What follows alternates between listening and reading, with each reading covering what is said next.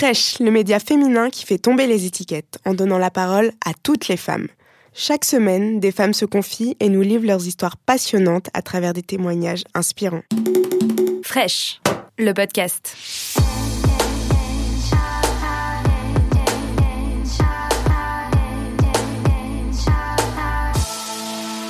Le combat que vous menez, si vous voulez qu'ils aboutissent réellement, c'est pas sur 24 heures.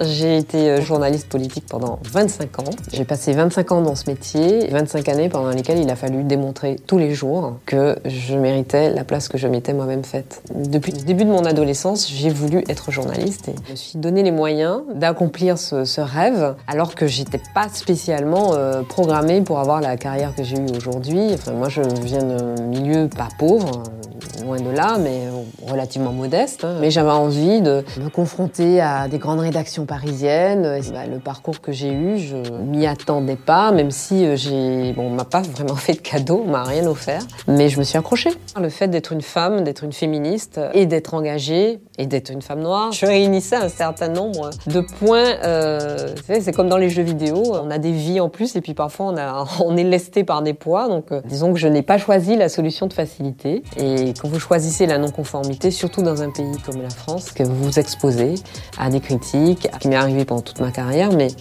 so what?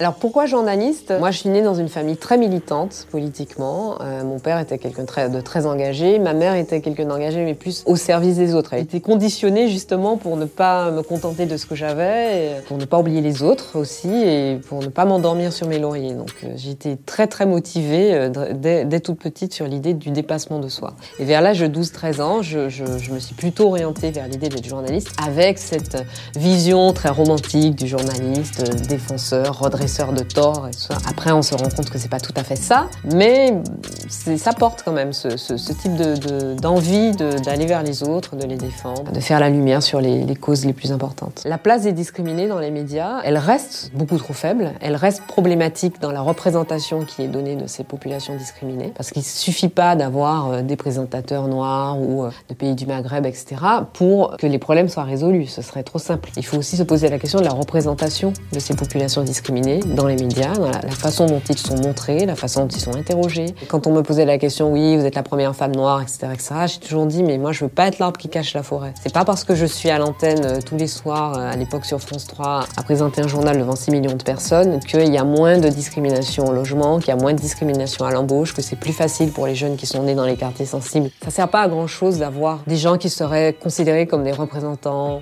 des femmes, des noirs, des beurs, décider ça. Si le langage et le, le, message général qui est véhiculé par les médias est aussi négatif qu'il l'est aujourd'hui. J'ai pas de fierté particulière, si ce n'est d'être restée fidèle à moi-même. Je suis assez contente de voir que je suis un peu cohérente. Alors ça veut pas dire qu'on peut pas changer d'avis, qu'on fait pas d'erreurs, bien sûr on en fait. Et surtout ce qui est très important pour moi, c'est que je suis devenue la personne que je voulais être. Ça donne un sentiment de liberté, d'accomplissement qui sont quand même assez réjouissants. L'objectif pour moi c'était de devenir une bonne journaliste. Je sais pas si je l'ai jamais atteint, mais en tout cas c'est l'objectif que je m'étais fixé.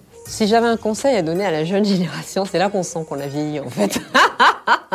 Je reprends le, mot d'Angela Davis, qui est une de mes grandes inspiratrices. Elle dit mais quand on se battait, on savait que ça allait prendre du temps et on restait mobilisé jusqu'à ce qu'on gagne nos combats. Aujourd'hui, euh, les gens se mobilisent un jour, ils vont faire une marche, euh, ils, reprennent un hashtag et puis après c'est fini, ils passent à autre chose. Le combat que vous menez, si vous voulez qu'ils aboutissent réellement, c'est pas sur 24 heures, c'est pas sur 48 heures, ça peut être sur 24 mois, ça peut être sur 48 mois, avant que des combats qui sont menés au nom de l'intérêt général et pour la société réussissent. Donc il faut rester mobilisé. Si cet épisode vous a plu, abonnez-vous et n'hésitez pas à en parler autour de vous. On se retrouve lundi prochain pour un nouvel épisode. Fraîche.